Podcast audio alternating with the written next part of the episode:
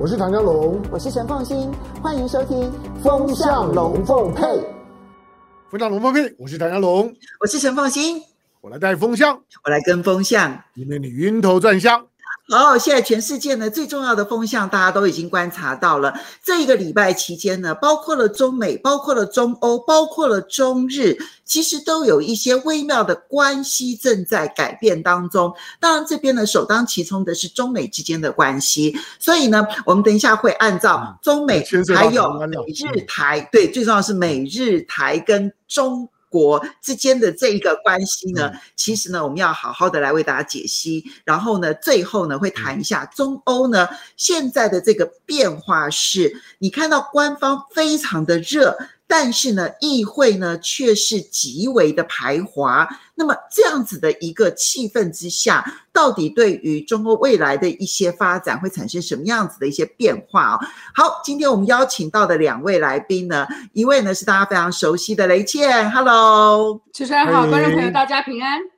好，来，接着呢，也是大家非常喜爱的介文汲介大使，介大使好。两位主持人好，呃，雷先生好，大家好，欢迎欢迎。好，那么我们首先呢，就先来看一下这则新闻啊。那当然，我想最近大家都有注意到，嗯、这个呢是由美国的呃印太事务协调官 Kirk Campbell，他其实是。主动的提到了这个议题，当他当时所设定的架构是中美安全的这个问题啊，就中美之间能不能够和平共存、和平共处这样子的一个大的话题当中呢，他自己主动抛出，而且他其实在谈的时候，他还不断的告诉自己说：“诶，这是一个非常敏感的问题，我现在要如何的好好来形容这一段话。”那么这这段话最重要的，其实呢，他就是要强调。美台之间会加强非官方的实质关系，但是美国会遵守一个中国的政策，所以不支持台独。这边要请教一下介大使的事啊，其实很多人都注意到了，在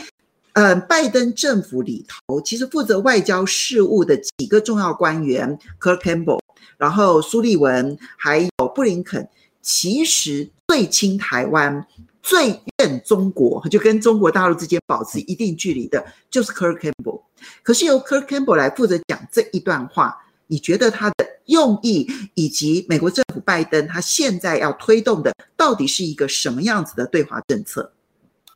呃，我觉得就是说，这个 Kurt Campbell 的角色有点像他取代了这个过去这个 James Milley，就是李杰明。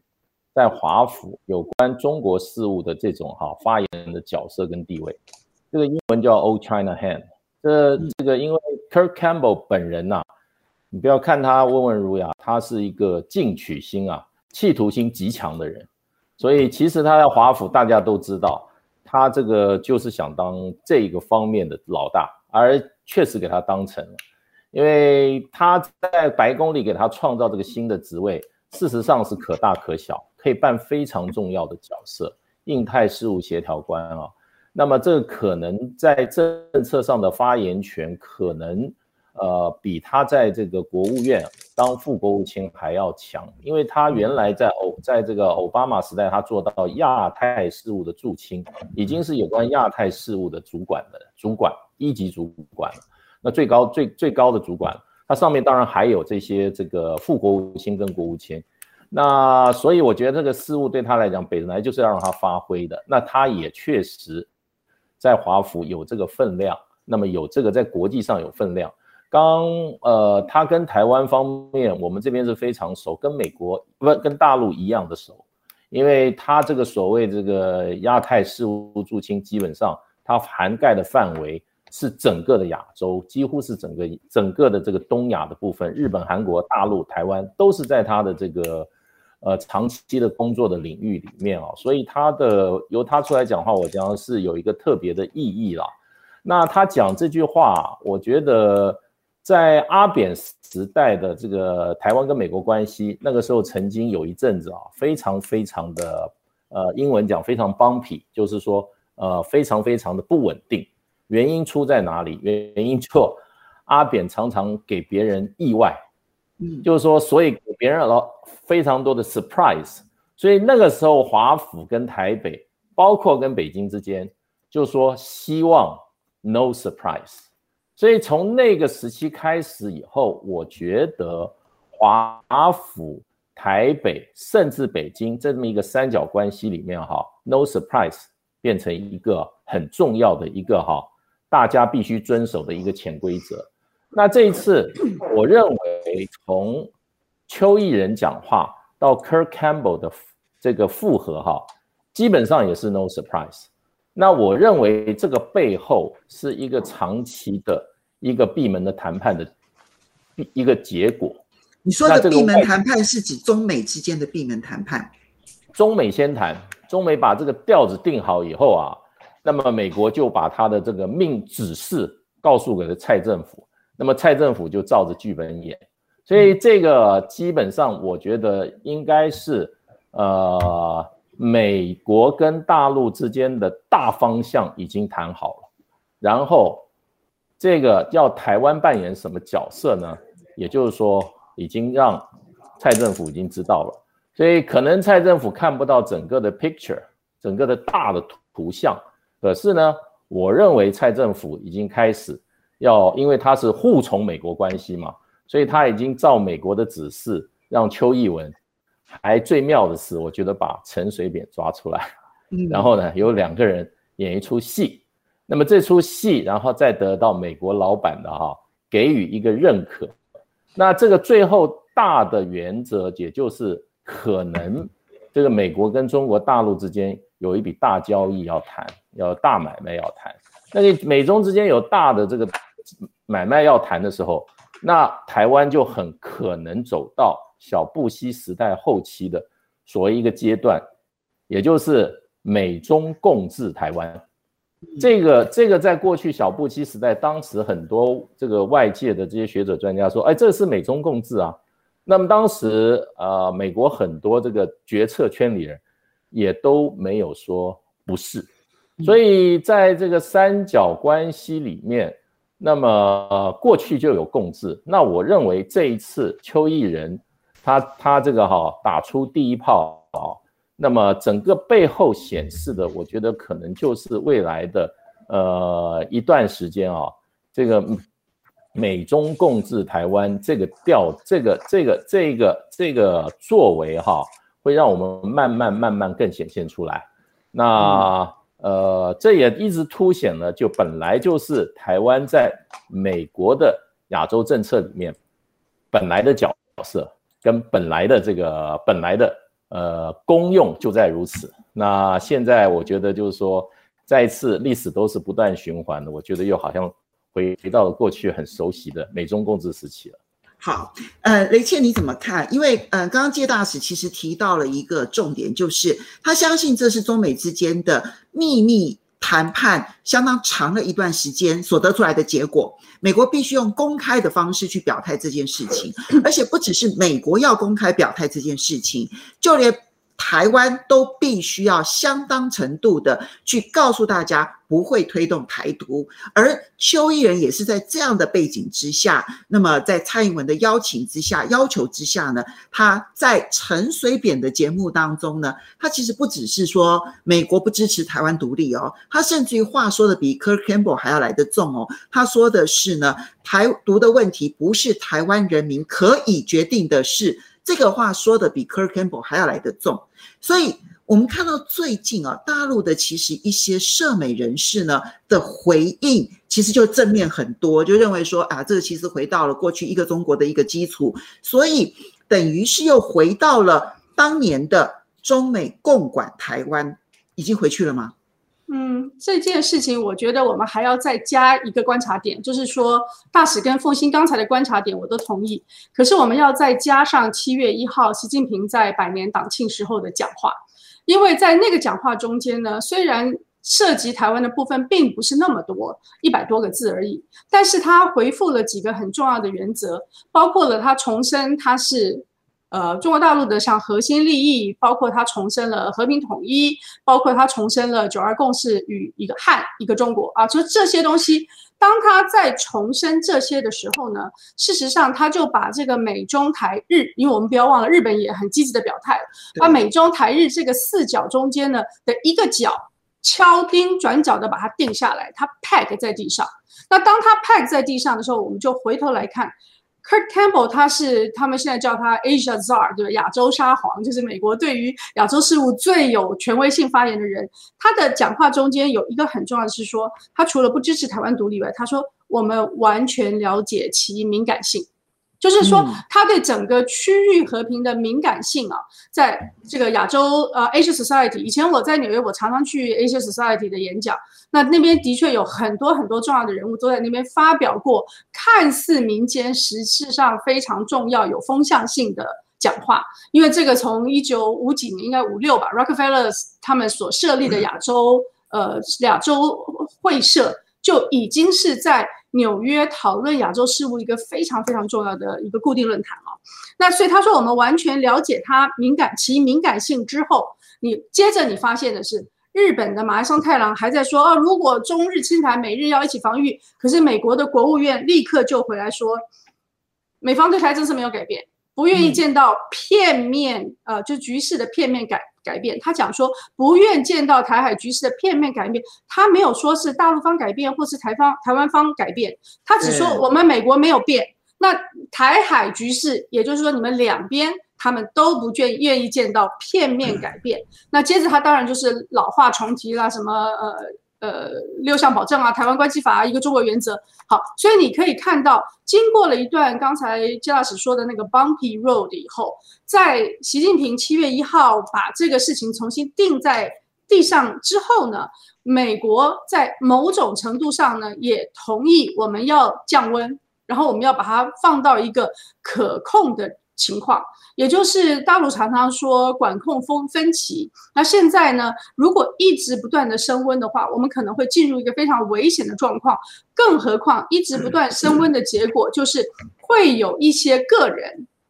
他们不但不不论是因为个人的政治形势、意识形态，或者是个人的政治野心，他会希望台海是不和平的。所以为了管控分歧，就要赶快赶快把这几个角。至少能够定下来的地方就先定下来，所以我认为我们现在回到了一个相对的 要努力重新去建立和平、稳定、安全关系的一个时期。那这个时期中间会不会还是有乱流呢？当然还有可能，那也可能有个个别的呃单一事件或者是单一个人产生了一些乱流，但是这个大方向，尤其是。美国是由他的 Asia Czar 亚洲沙皇讲的，那中国大陆这方呢是由国家呃中中国共产党的主席啊，那么由习近平先生本人讲的。那这两个大的端点，就是美中日台四个点里面的两个大端点呢，现在应该都是在至少在 declared position，就是他对外宣称的立场上是已经定下来了。嗯，所以香蓉，其实在过去这大概一两年的时间呢，从川普的后半时期，我们看到川普在推一个很重要的政策，那就是呢以保台为名，但是行反中之实，就是说他用保台这个名义，然后呢去强化他反中啊，或者是抗中啊，或者是仇中啊，甚至于呢去撩拨整个中国大陆的仇恨情绪。当时整个操作其实是这样的模式，今年上半年都还是这样的模式，这才使得这一次 Kurt Campbell 他虽然好像是回到了过去，但是这个大转向，其实在周遭的所有的国家地区，所有人看了之后，都必须要承认说，这是一个中美之间秘密谈判出来的结果，而这个谈判出来的结果，台湾是吞下去了。这个星期是对台湾影响很大的一年了。虽然在台湾的内部来讲，不太容易去把这些的解读的东西啊，然后去知道未来对台湾发生什么影响。那刚刚两位的两位的分析，我觉得都已经进到这个问题的很核心的部分。呃，刚刚凤馨讲就是说，的在在拜登时期呢，拜登拜登最的这半年左右的外交的操作，他想要操作一个反中同盟，但是并没有成功，因为很多国家跟中国的关系的利益跟美国是不一样的。可是他操作一个保台同盟是接近成功的，所以呢，即使是北约，即使是欧盟，即使是呢过去不对台湾问题表态的日本、韩国，都被迫对台海的就是说和平稳定的表达了意见。或者大家呢都都都有了说法之后呢，未来对台海的和平稳定就会有一个呢共同的论述方式出来。这个是美国在拜登上来这半年当中，我觉得在外交上面跟台湾最直接相关的那最具体的部分。好，但是现在拜登到底想干什么？我们我们刚刚呢雷雷倩提到说，七月一号习近平讲话了。习近平的讲话呢，我们上回上礼拜我也讲了，我觉得习近平习近平是用他的个人的威望。把整个的中国大陆这一年多的时间，已经已经非常非常激昂的那种武统的声音啊，进行了一个呢舆论的镇压。那习习近平把整个的调子呢，仍然稳定在个和统的调调子上面。在这个关键的时刻呢，习近平仍然是强调一个中国原则，强调九二共识，强调和平统一。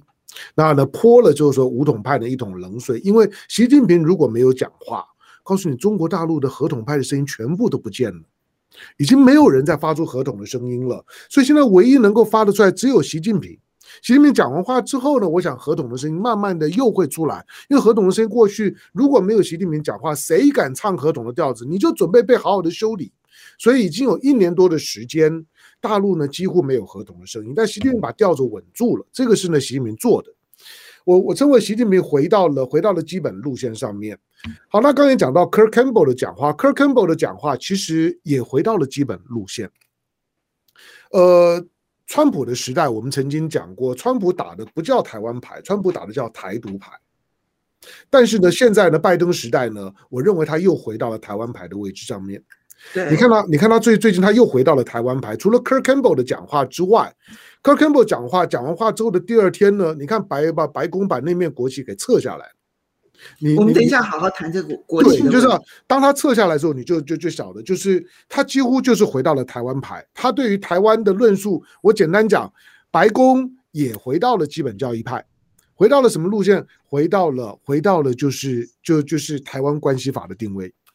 这两个动作你摆在一起，就是台湾关关系法。那因此，当北京呢回到了九二共识，美国呢回到了台湾关系法，美中之间就取得了基础的对话条件。可是我要讲，就是光用 Kurt Campbell 来回应习近平是不够分量。嗯，对。所以什么时候拜登讲话？有两种可能，一种就是拜登也许在未来某一段时间在讲话，也许拜登把他要讲的类似 Kurt Campbell 这样的讲话，会留到跟习近平见面的时候讲。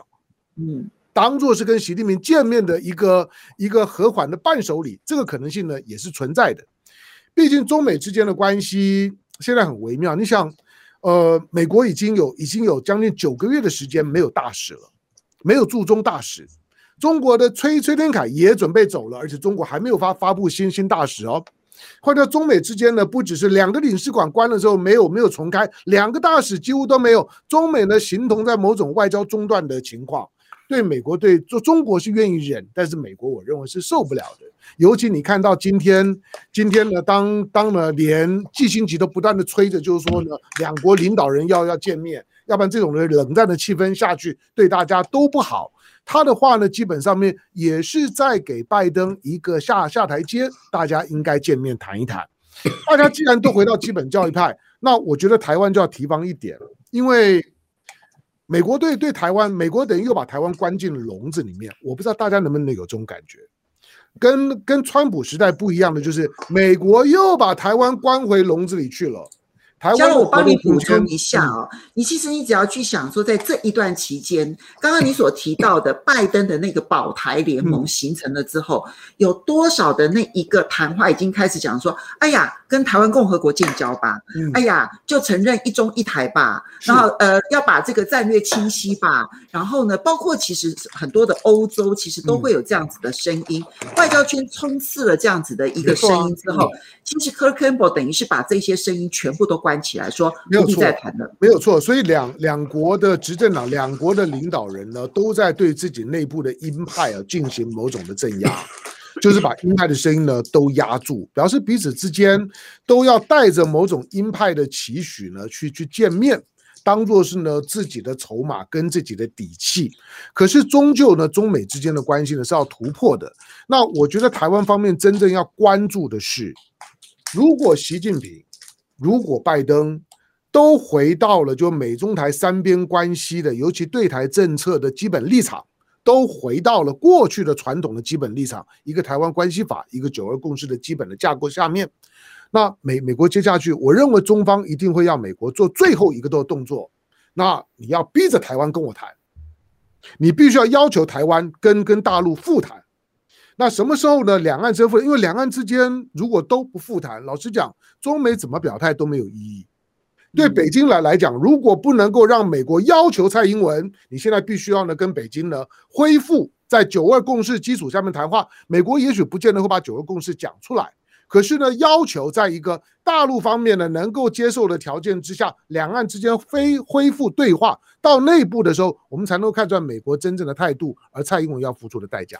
好，其实我们就要来看说这个微妙的转变，当然牵涉到台湾。所以刚刚香龙特别提到了，就在美国呢，其实他们有一个推文，这个推文其实是要表达说，美国其实愿意援助全世界，然后希望呢，希望能够作为整个疫苗的供应的最重要的一个国家。所以呢，他列出了说，他们已经供应了多少的国家地区政治实体。他用的是这个政治实体，然后呢，疫苗，然后这里面列出了中华民国的国旗。这个推文之下，其实是有蔡英文的回应哦。蔡英文很开心的回应说：“非常感谢美国，我们大家一起来打败病毒吧。”可是呢，这个推文没多久撤下来了。那撤下来的原因是什么？没有任何说明。那白宫呢的发言人回应这件事情的时候，用无心之失。来形容，那请问一下，这个无心之失是你提出了一个中华民国国旗，所以要撤下来？那提出来的时候是无心之失，还是撤下来是无心之失？到底传达的是什么样子的一个讯息？你紧接在 Kirk Campbell 的这个谈话之后做这件事情很特别，接大使。其实国务院不会有无心之失的，美国政府不会有无心之失。因为我跟他们打过交道，他们这个 guideline 哈，也就是说他们这个指导原则哈，对台工作指导原则啊，那个是他们的圣经嘛。所以从事这个，你今天是国务院的这个台湾政策协调组，或者他们的这个国务院的亚太事务这些部门的，他手上都有一个 guideline，也就是他的行为准则。你不记得，他记得清清楚楚。你今天要做那个协调处处长。或者说你要这个中盟中盟事务的处长，你这些概览不弄清楚的话，三两天就下台了，所以没有意外。我觉得我对美国这个政府，尤其国务院，呃呃白宫，呃国国国防部没有意外，通通都是也没有无心之失，通通都是有心之有心放失，有的放失。那美国其实基本上它是。玩台湾牌是以实换以虚换实啊，他已经已经从中获利了几十年了，这个怎么玩？他们已经啊存乎一心啊，已经那个如炉火纯青了。你今天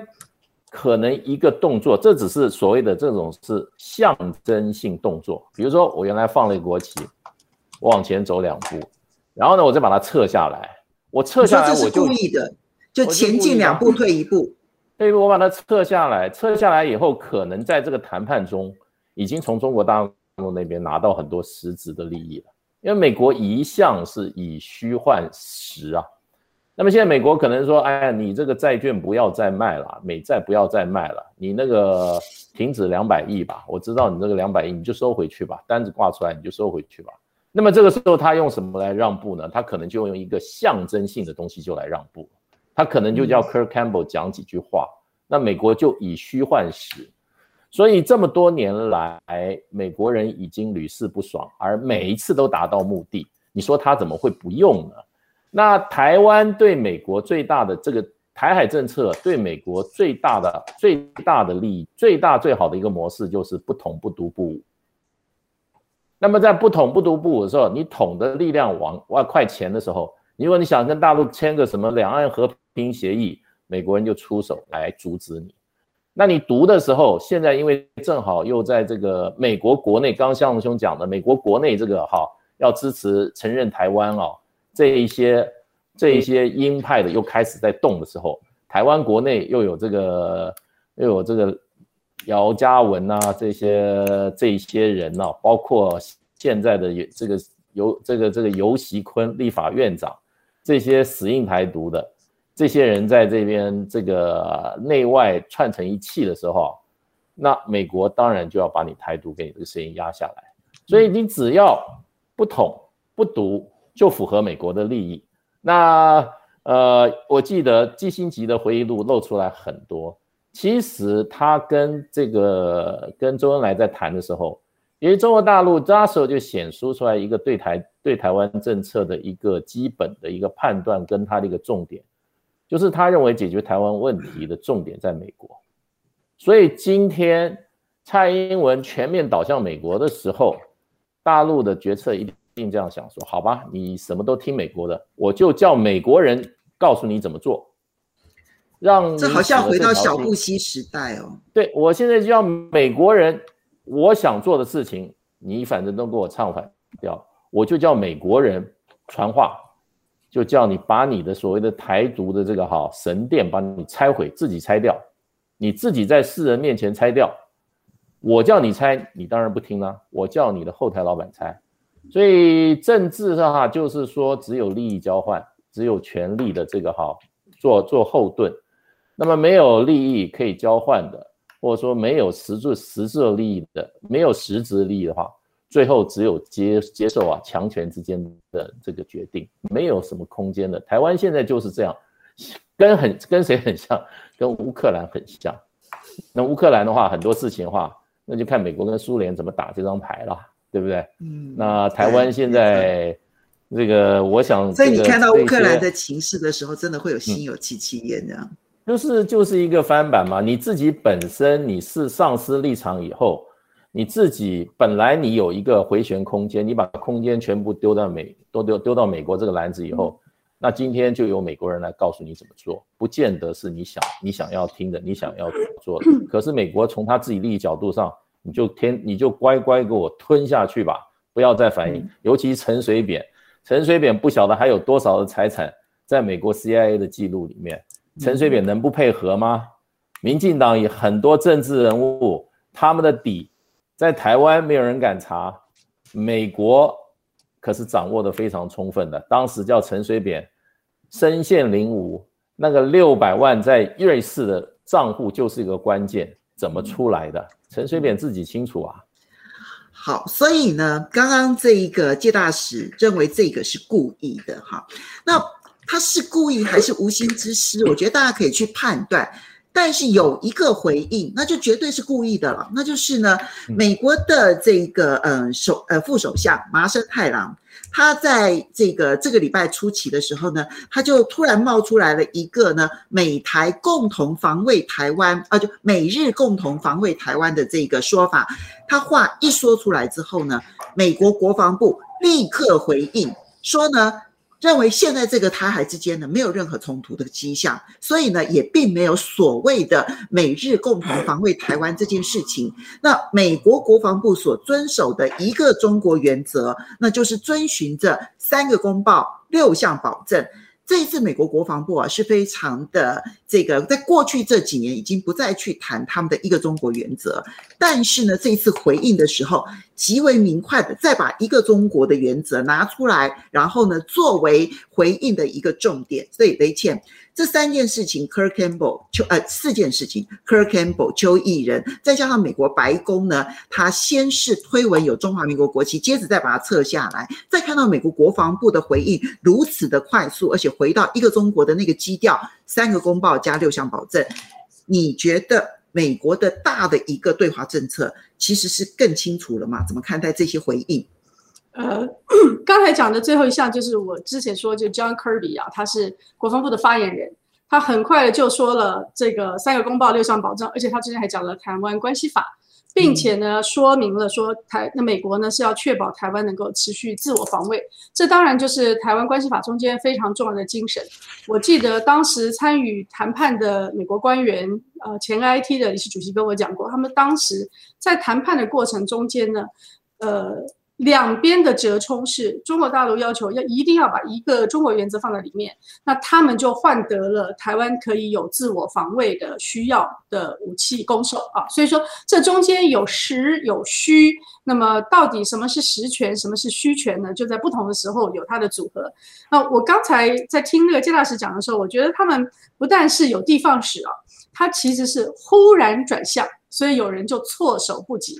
为什么说忽然转向呢？因为他前一天这个所有的移民在白宫宣誓的时候，他们还特别回过头来说：“哎，那刚才忘了你，你是谁啊？”他说：“哦，我是中华民国台湾的这个移民。”所以他利用各种的机会呢，把中华民国台湾放在一个比较受人重视的地方。那前一天才这样，后一天忽然之间说：“哦，美国的立场从来没有改变，然后国旗也撤下来。”所以他这个转向其实是。非常呃，我们时常就是我们说台湾说叫法夹湾嘛啊，它是一个非常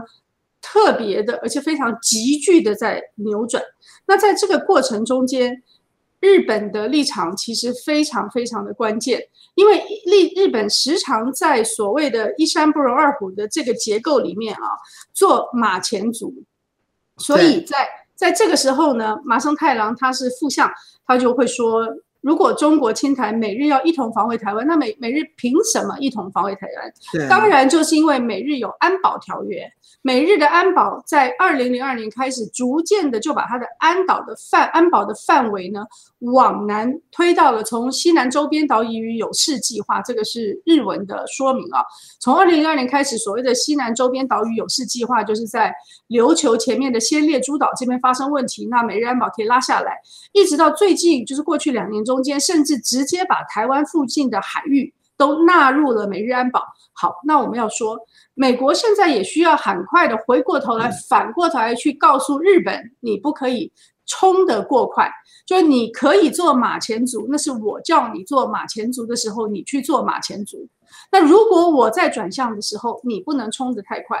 雷姐，我这边请教一件事情啊，你觉得呢？是？日本感受到了美国的转向，可是他觉得他不行，他还要继续的往前冲。美国拉了他一把呢，还是呢？美国转向的时候没有事先让日本知道，让日本冲太快。这个其实日本事先知道跟不知道其实差别很大。美国的转向是很 sudden 的。美国的转向，他阿富汗撤军的时候没有告诉阿富汗政府军他什么时候走。拜登在昨天深夜的一个演讲里面，他说：“我很感谢我们这么安全的撤军。大家都知道，我们时间没有跟别人呃事先揭露，因为只有这样的迅速才能保障美国军人的安全啊。所以说，美国用他国家安全的考量，他不一定会告诉他的盟邦，甚至他也不一定会告诉他曾经扶植过的其他政权。但是，我觉得日本的动作跟台湾绝对有关，因为在过去这段日子以来，尤其是蔡英文政府跟谢长廷在日本的时候，他们。认为日本跟台湾现在已经是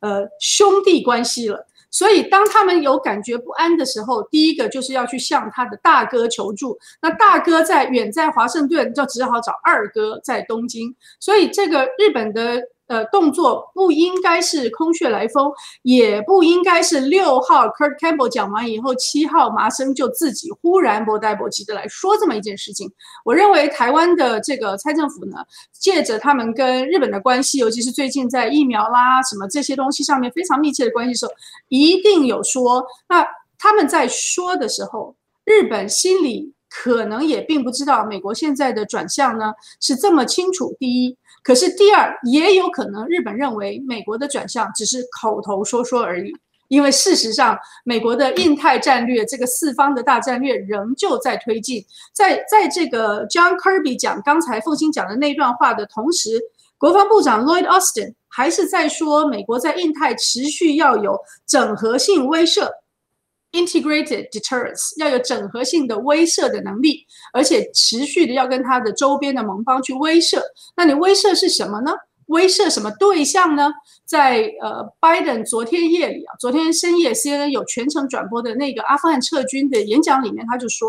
他说我们现在美国在阿富汗的目标都已经达成了，虽然他就说是为了要恫吓宾拉登，然后让那个基地不能再攻击美国，可是他接着说。我们不要再打十九世纪、二十世纪的战，我们要面对二十一世纪的新挑战。二十一世纪的新挑战，他列了四个，包括什么？气全球暖化啦，COVID-19 啊，中间只有一个国家，中国大陆，China，China。好，所以说你可以很明白的看到说，无论美国口头怎么说，他们在管控分歧这个部分呢，是希望能够在美国有利的主战场主导的情况之下，才产生任何可能的呃，无论是军事或外交的直接对抗。可是，在他们还没有准备好，在主场不确定的情况之下，他会用各种的手段。那么现在他到底是说真的，还是口头一套，实际一套？我们还要有待观察。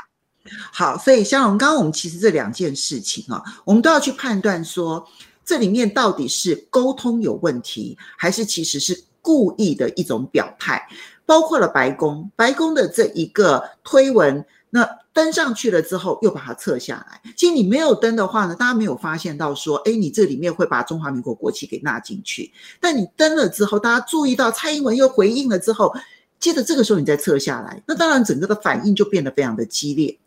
那第二个部分，你看到的是麻生太郎啊，麻生太郎会不知道美国的转向吗？他是因为知道美国转向了，所以故意抛出一个议题，想要测试一下你的转向是转真的还是转假的，又或者是他根本不知道美国转向了，其实呢，他还在继续抛着之前呢，他要作为马前卒的那样子的一个角色。这两件事情嗯，都凸显了整个美国的一个政策的一个大转向。但是你看到，不管是推文也好，或者是日本的这个态度，非常的微妙。好，当我们分两两部分看了。第一个就是说，这个推文被撤下来。你你只要听了白宫的发言人沙奇的讲话，就知道沙奇所谓的呢是一个呢无心之过，嗯，就是他的小编搞不清楚状况，我们翻译了，就他的小编搞不清楚状况，把中华民国国旗给贴上去了，这件事情是无心之过，所以撤下来是对的。他不是说撤下来是无心之过，他是说贴上去是无心之过，所以撤下来是 OK 的。因为如果撤下来是无心之过，你再贴上去就好了嘛。对，重贴上去就好。对，那他就不是嘛。好，所以呢，现在呢撤下来，撤下来，所以我说，我说呢，连中华民国的国旗都不会在呢，在美国的国家官网里面出现这件事情，它就完全回到了过去的过去的台湾关系法的基本的那样的一个框架里面。没错。当然，对蔡英文来讲，我觉得是有点糗了，因为他在下面呢有跟帖，就是看起来很兴奋嘛。那赶快呢就贴文。其实蔡英文最最近呢三次呢对美国的美国的美国事务呢的贴文下场都都很惨了。第一个，他他他他去为拜登的狗去哀悼，那拜登并并没有谢谢谢谢谢他，然后呢以一个就是说哀家之礼呢来来来回礼，没有没有任何回应，相反的呢骂声一片一片了。没错。第二个呢，推文大家还记得吗？他他对呢美国的迈阿密那栋大楼的倒塌，对，哎，他也呢表达了哀悼之意。结果呢，那栋大楼呢没有一个救活的，全部都埋埋埋在里里面。那也也没有人觉得你这样一个哀悼有任何的意义。下面呢，甚至我看到的跟跟帖里面呢，有一些的跟帖说。不知道为什么蔡英文就特别关心美国的事情，对台湾自己的事情好像都不会发文。蔡英文在台湾内部呢几乎消失，可是在美国的 Twitter 上面常常出现，非常活跃。有人甚至说：“哎，你们的总统到底是怎么一一回一回事啊？”第三个就是这个贴文了。这个贴文呢跟帖上去之后呢，结果干脆整个国旗都拉下来给给你看。对于蔡英文来讲，其实是一件蛮蛮羞辱的事儿。好，那。麻生的反应呢是另外一种情况。我个人认为，第一个就是说，日本的日本最近的右翼的那种焦焦躁感是非常强烈的。包括我不知道你有没有注意到，就是说日本的日本的产经新闻的记者最近在臭骂国民党，臭骂台湾的在在野党，这在过去也很少见了。对，就是呢，对于对于呢，就是说呢，在野党呢这不批评很多，我不知道国民党呢该该不该呢去回应这件事情，因为。他们的他们的记者，而且对台湾算熟悉的，但是对台湾的在野党，监督台湾的在野党这件事事情，它反映出来是日本右翼的集体的焦虑感。麻生只是这种焦虑感的一部分了。虽然大家会说麻麻生不重要，不，麻生很重要。麻生是安倍派系在在菅义伟的内阁里面的监军，他在他在他在内阁里面虽然是副首相，可是，在自民党的派系是有实力的。麻生不是一个随便的人。可是呢，麻生有可能误判了美国的态度，以为美国呢是要他们带着钢盔往前冲，就像是呢，你今天看到呢，看到五五十年前的季辛吉，一九七一年的七月九号，季辛吉一访中了之后，美国还没有跟中国改善关系，日本第二年就跟中国建交了。日本觉得美国要要跑了，我要跑得比他快。麻生的态度有一点这样子的味道。好，当然今天呢，我们再看到呢，所以你觉得是麻生误判了美国？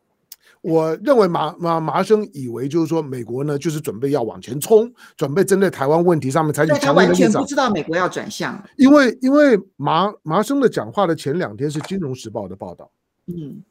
金融时报》的报道，你们在讲美日正在准备针对台海。要拟定作战计划，哎，作战计划四个字并不是一般的一般用语。作战计划呢，在美国呢，跟他的盟盟军的这种的军事动作上面是有特殊指定用语。就像呢，他在韩战对韩国的总体的这些呢军事部署，它是有一个编号五零二七的作战计划。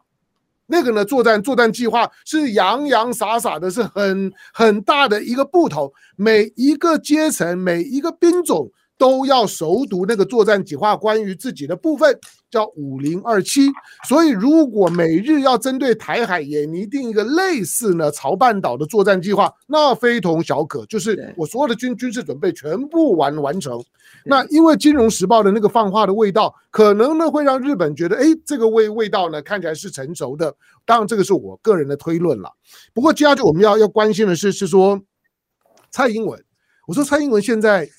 因为接接下去，如果如果习近平跟拜登在这种的气氛下面，中美之间见面了，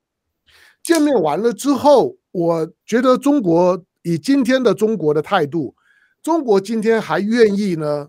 如果愿意接受 Kurt Campbell 说我们不支持台独这种传统论述，如果北京觉得这个时候 Kurt Campbell 这种的讲话好，那我也买买单，那表示呢？中美之间在有关于台湾问题的实力对比认知上面没有太大的改变，可是我认为中国可能不见得会接受 Kurt Campbell 的讲话，所以你觉得他需要美国更进一步的嗯表态保证？我觉得我们我们可以做两个两个观察，因为这个观察会比较细微不容易。第一个就是说，我认为今天中国大陆对台湾问题的自信已经发展到了，我告诉你，你美国支不支持根本就不重要。你不支持，OK？我告诉你，今天就算你公开讲我支持台独也没有用。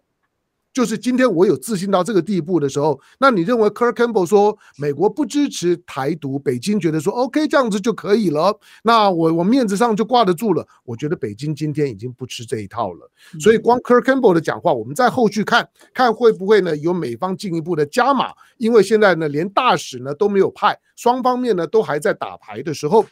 第二个要观察的重点就就是我们刚刚讲的，就是美方会不会呢 push 蔡英文？因为美方已经讲过两次了，希望呢两岸呢直接对话。那两岸两岸直接直接对话，大陆方面现在现在是比较强势的，他的态度很清楚，就是九二共识，九二共识已经是我的最底线了。我我习近平七月一号的讲话，一方面回到了基本路线，同时也是告诉你九二共识退无可可退，没有的，没有没有再往后退的，那看你蔡英文怎么样。那蔡英文有没有？大家会说，那蔡英文能能怎么办呢？我倒觉得这个是一个有有趣的问题，因为蔡英文是蔡英文在在陈水扁的时代是接受九二共识的。嗯，我不知道蔡英文有没有可能在他们今天的民民进党整个风雨飘摇的情况下面，如果蔡英文在未来某一段时间，为了挽救他自己的政治生命或者民进党的政权。在两岸问题上面呢，做出比较大的放宽，符合今天的美中的框架。不要说九二共识，如有没有可能呢？回到两岸一家亲类似的这种的论论述，我觉得蔡英文都有可能做的。那就看美国的施压的情况。这两个部分，我就是接下去观察重点。虽然现在听起来好像每一个都不太可能，我觉得很不可能，但是我觉得那个味道对民进党越来越不利。嗯，好，我们来回应几位网友的这个留言呢、啊。那么，嗯，Kinton Lee 非常谢谢他懂内哦。OK，他抖内的数字还蛮高的。然后呢，他特别要欢迎雷倩跟介大使的。然后呢，Vicky G 他特别提到说，今天两位是他最喜欢的来宾，非常谢谢介大使跟雷倩。然后 Bruce Tom 他说，日本宪法也没有能力出兵啊，所以只能够跟着美国罢了。好，北斗星说，意思是跟美国一起去打仗的时候，美国发现不行了，自己偷偷溜走，把队友留着断后吗？是啊，你看他阿富汗的撤军不就是如此吗？哈，那么吴石说，日本很会观风向，美国稍微跟大陆和好，他们就抢在美国前面跟大陆建交，这个是在一九七零年代最明显的例子啊。然后这个 Frank Zhang 他说呢，突破科技跟美元霸权其实比统一台湾更重要。哈，那么 Maybe 他说。他的表情永远不变，有点可爱。唐湘龙，人家说你的表情很可爱啦。哈、嗯。好啦，那么好，风吹裤衩屁屁凉，他说呢，美国是一个善于自己造牌的流氓。日本和台湾都是美国故意放任的，为的就是呢要打造一个新的牌，然后现在转向了，就用这个牌，其实一切只是回到原点，但表现的好像给了大陆多大的利益，那么这样子就一分钱不花的就可以换到大陆的利益。这刚刚介大师就提到，其实他真的都是玩虚的，对不对？哈，以虚换实，然后呢这个。Long Good G，他说介大使刚刚提到的美中共治，他说不敢苟同，他说怎么可能跟美国共治呢？美国其实是希望保持现状，就是现在这个现状，但是对中国大陆来讲的未来呢，是个很严重的阻碍。好，那嗯，这个这个 C 呃这个大话说，台湾民众其实非常讲究实惠，支持民进党的人无非就是赌烂票发泄情绪。或者以为可以获得一点好处，等到战争降临的时候呢，这些就会变得微不足道，然后立刻的会抛弃蔡英文。那我们就要来看的是啊。刚提到的这个日本呢，提出麻生太郎提出了一个就是美日共同保卫台湾这样子一个构想之后呢，因为被美国国防部立刻打脸，然后呢，他隔天就立刻改口了，改口说呢，嗯，这件事情我们其实现在希望的是这个台海之间有任何的争端呢，能够用对话的方式来解决，所以他知道美国转向，然后现在也正在改口当中。但是我们看到呢，大陆的军事演习，这个黄海演习啊，刚开始六月六号的时候宣布黄海演习，而且呢还宣布了云航警二零二的这一个特区，然后呢是警戒区。但是七号说取消，可是八号又恢复，今天到十三号这样的一个演习，很多人认为这个演习是冲冲着日本而来的，后续要怎么观察？介大使。我想最近这个全世界都在举行军演，那么前一阵子台海稍微 宁静一点，那么不过东亚一带在这个日本海啊，这个俄罗斯出动了上万的军队军演啊，那在这一个国际，我觉得基本秩序哈，在一个应该是一个转换过程，一个 transitional period 哈，我想在这个用军演可能是最强烈的一种表达国家意志跟国家立场的方式了。那么大陆这个军演，呃，看起来不是他的例行的，好像就是突然宣布要这个在黄海这一带。那黄海这一带是相当敏感的，因为接近日本嘛。这个，那么东海这一块当然也接近日本，不过这次放在黄海，我想在这个时机上，基本上就是对日本这一阵子，那么有关台湾他的高层官员哈，对台湾发表的一些言论。我想外交的抗议跟外交的照会，大概大陆已经觉得强度不够了，那么要用军事演习这种，呃，这种作为哈，来展现更强势的一种哈抗议跟这种跟这种这种哈，呃，怎么讲呢？就是呃压力。那我觉得在之前那个时候，《环球日报》他就登了一篇文章，点名日本六字音嘛。就是说，把这些最近发言的通通放进去了，什么中山泰秀啊、麻生太郎啊、安倍安倍晋三、岸信夫一网打尽啊，那么就在警告意味蛮浓的了。那日本是这样，日本其实我觉得在这个问题上，就是台湾的问题上，呃，绝对是因为受美国影响。不过就是说，我们在很多政策上常常就变成就是说，失之差失之毫厘啊，差之千里。他感觉你这个最上面的那个权，那个那个那个政策的最最高端的时候，有一点偏离的时候，常常到下面他可能就执行的过当。其实日本在这个有关台湾问题上，我觉得就一个比喻，就好像你给了他几颗盐，他就想煮出一碗汤出来。那么他认为这是符合美国组织的这种哈意向，那么某一种程度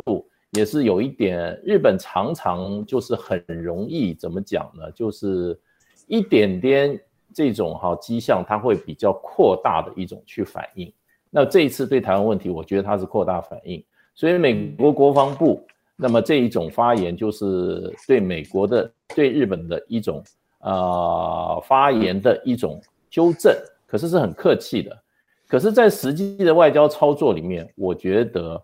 闭起门谈的时候，美国人可能差不多都已经开骂了，意思就是说，要日本人搞清楚，在这一块问题上，是我美国人当家做主，你不要自作主张。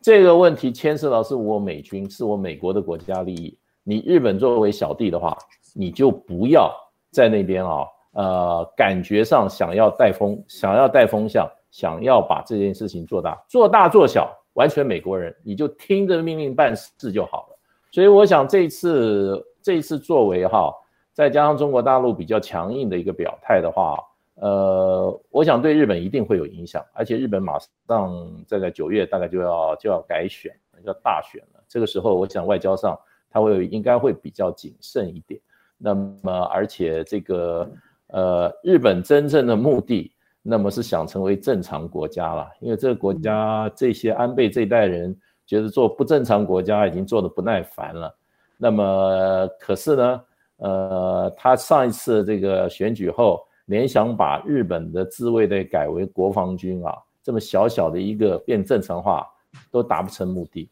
所以他在国际上要制造一种啊，日本受到这种怎么讲呢，外在环境。这些压迫啊、威胁的这种环境，他会继续往这条路走。不过这一回，我觉得过去他一连串的，包括中山泰秀这位，呃，这位突然冒出来啊，就大放厥词的副副防长啊，我觉得这种这种状况可能会有有所节制，可是长久来看，还是会出现的。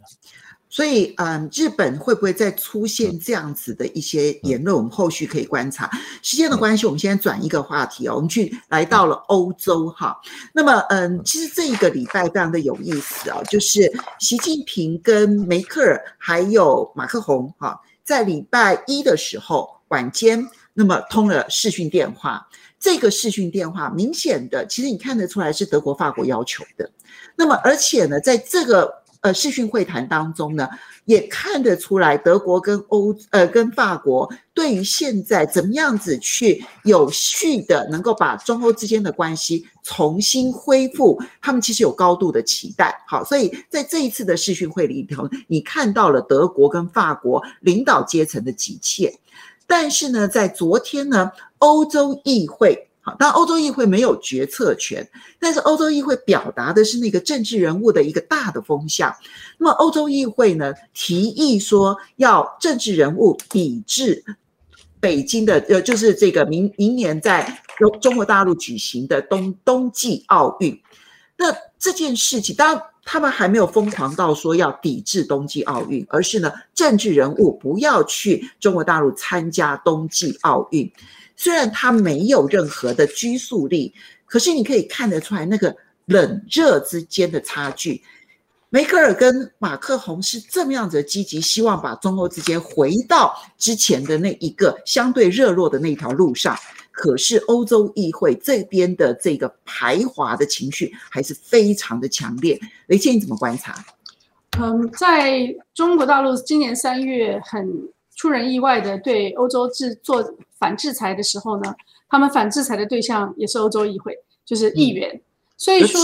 啊，就是所以你可以非常明白的可以看得出来，在过去无论是中欧投资协定，或者是这一次你说的这个领导人的秩序会议呢，中间无论是梅克尔或者是马克龙，他们都以欧洲中心主义认为。欧洲能够独立于美国之外，有它一个更独立的中国大陆政策，对于整个欧洲是有利的。那么在这些强烈的领导人的带领之下，在去年也签了这个中欧投资协定的 MOU 啊。那所以到现在为止，他们还是在呃欧洲跟中国大陆有更多的利益一致性的这个前提之下，希望能够在至少经贸上面能够有继续往前发展。不过，我最近看到，呃，本周也许你待会儿会讲说，欧洲央行送出了一个信号，它开始跟着美国的 Fed 走，所以你可以看得出来，就是就算是在财务、金融、经济这个领域上面。欧洲因为长期都是在这个美元霸权的朋友圈里面，它受到美元的联动性实在太大，所以它很多地方它就算想要分拆，它也没有那么大的能力可以直接分拆出来，所以它还是在很大的程度之下呢，需要跟着美国所主导的一些方向继续前进。那这个我们从 G7 可以看得出来，从这一次欧洲议会的呃表现也可以看得出来。所以你看好中欧之间可以有任何的进展吗？虽然政治人物，而且你也可以看到，其实欧洲的企业现在感觉上面有点急切了，但是经贸上面的急切，那么去对比政治上面的冷，再加上呢，美国终究在它的那个整个的美元体制之下，对欧洲有相当的影响力。你刚刚你特别提到的这件事情，你觉得中欧的经贸关系还有进展的可能性吗？嗯，政治人物时常会有一个幻想，他可以决定世界的走向。可是经济精英非常明确知道，说经济有它自然的呃。经济正确的规律不是政治正确的规律，它有它自然的金融的水流。所以说，政治人物的幻想呢，不一定能够最后成为实际。但是这不能阻止政治人物去幻想，他有能力去影响经济的走向。如果我们看中国大陆跟这个欧洲的经济的话，无论是在金融、在实体经济、在基础建设，跟后来的所有的主要的原材料上面，都有高度的互补性。而中国大陆呢？他现在积极的，无论是内外的双循环，或者是他现在的开放，都给了欧洲极大的商业机会。所以，我们以前前以前也讲过，中欧投资协定其实是对欧洲非常有利的一个协定。所以，那现在就是要看说，欧洲要不要因为要跟着美国老大走这件事情，在欧洲并没有绝对共识的这件事情呢，而放弃了他们实际上可以有一个强而有力的欧洲。那这中间，马克宏的。态度跟立场是非常重要的，因为在二次大战之后，大家都知道德国是不会强力的成为整个欧洲的最大主导。虽然它在经济跟制造上面是欧洲经济体中间最大的重中之重，但是在政治、外交、文化上面，美国不呃呃德国不会去强出头。所以马克宏跟这个呃梅克尔。一起去跟中国大陆的习近平对话是有高度的重要性，因为法国毕竟在欧洲除了是一个老牌的民主国家以外，它也有很高的呃，我就直接用引号里面的道德正当性来作为一个欧洲的领头羊。更何况，欧洲一直在呃法国来说，它一直有一个以欧洲为核心，甚至以法国为核心的戴高乐主义，所以他们不会甘于完全受到其他老牌强国，尤其是美国的。绝对宰制，他们会希望能够有一个独立，而且在不同的情况之下，以欧洲法国核心利益为核心的自自我独立的政策。嗯，所以香龙，其实这个礼拜一，你看到马克宏跟这一个梅克尔跟习近平的视讯通话，就符合刚刚雷倩特别提到的，就是法国跟德国其实都很希望能够有一个。欧洲在不同于美国的一个外交自主性，他想要展现这个自主性，而那个自主性的背后其实是有强大的经贸利益的。但是呢，在所谓的人权议题上面，你又可以看到，其实政治人物操作的其实是非常厉害的。所以欧洲议会所通过的决议，其实几乎是一面倒哈，就一面倒的通过决议说，建议所有的政治人物明年不要去参加中国大陆所举办的冬季奥运。这个操作所代表的那个意涵，会不会对于中欧的这个经贸发展产生影响力？又如何的产生影响力？这个很难预判。不过我们今天谈的，不管是刚开始谈的日本，那今天没有谈的阿富汗，或者是欧欧洲，呃，我们过去常讲过，美国在二战之后呢，它的它作为一个全球霸主，因为因为它有三个重要的战略支点，第一个是呢欧盟，呃，当那个时候北大西洋公约组组织，它控制着德国，然后呢在亚洲控制着日本，以及呢在中东呢控制的包括以色列呢跟沙乌地阿拉伯，那这三个战略支点当然都很稳固的时候，美国的全球霸主的地位啊，话最也跟党是没有人可以动它的。可是，其实这三个支点现在都摇晃的很厉害。你想，美国，美国最多的海外的基地，最多的就在德国，第二就在日本，第三在韩国。所以，德国跟日本其实并没有脱离战战败国被占领的命运。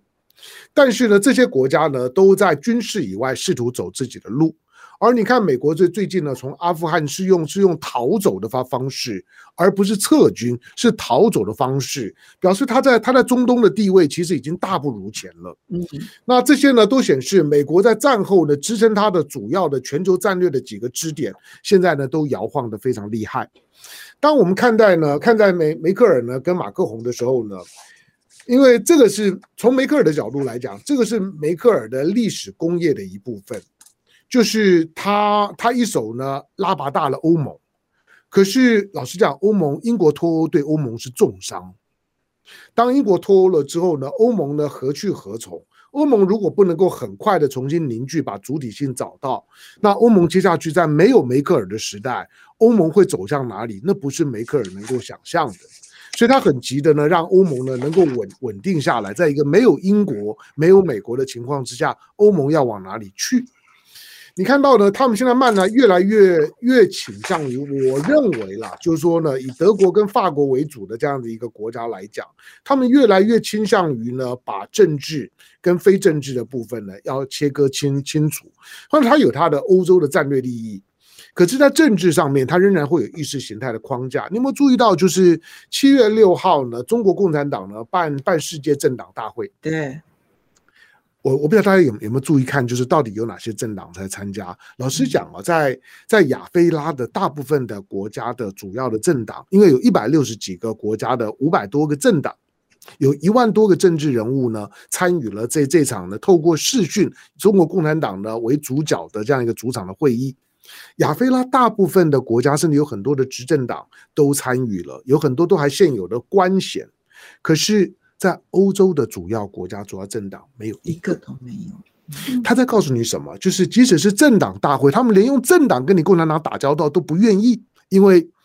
因为他会他他会觉得那个跟他的理念呢是有落差的。这个是未来中国跟欧洲之间仍然是根本问题。从共产从政党外交角度，政党外交已经够不敏感了。你连你连给共产党一个面子，用用政党会议的名义来参与都不愿意。除了东欧的像像是呢塞尔维亚等等这些有，我说的西欧的欧盟的主要的国家都没有哦。好，他表示呢，就是在在意识形态的层次上面来讲，他们跟美国仍然是一挂的，跟英国仍然是一挂的。可是呢，在战略利益上面来讲，他跟美国是有有矛盾的。欧盟势必要走出一条真正能摆脱美国的道路，因为欧盟在创立之后一度。欧盟的 GDP 呢是超过美国的，可是其实呢，这二十年的时间，一九九三年到现在为为为止，二十几年的时间，欧盟是不太长长进的。尤其英国走了之后，总体的欧盟的经济 base 现在又比美国美国小了，甚至已经快要比中国小了。欧盟，我认为是非常有焦虑感的。梅克尔思考的是战略的问题，何况他准备要退休了，接下去他需要德国跟法国继续的携手，让他一手拉拔大的欧盟可以活得下去。这难度很高，我认为他很急，但不见得会有效果。所以欧洲自己要把他的政治跟非政治统合在一起。嗯，他如果政治跟非政治一直想要两条腿。往前进，其实现在看起来已经到了一个分叉点，走不下去了。因为时间的关系哦，我们要非常谢谢所有的网友的支持。在这边呢，我们四位所有的这位的朋友们啊，我们都要希望所有的网友支持我们最好的方式啊，就不是只有抖内这样子啊，就最好的方式其实就是要分享直播，还要订阅。那我们现在，我们现在对。雅虎 TV 的订阅数呢，已经有七十万六千人。上次我们在呼吁完了之后呢，很快突破了七十万人。我很希望呢，我未来呢，几乎每一个礼拜可以去告诉大家说，哦，七十一万、七十二万、七十三万，我们很快可以看到八十万迈进。对，好了，我们要非常谢谢大家，也要跟大家 say 拜拜喽，拜拜，下一个礼拜见，下礼拜见，要拜拜。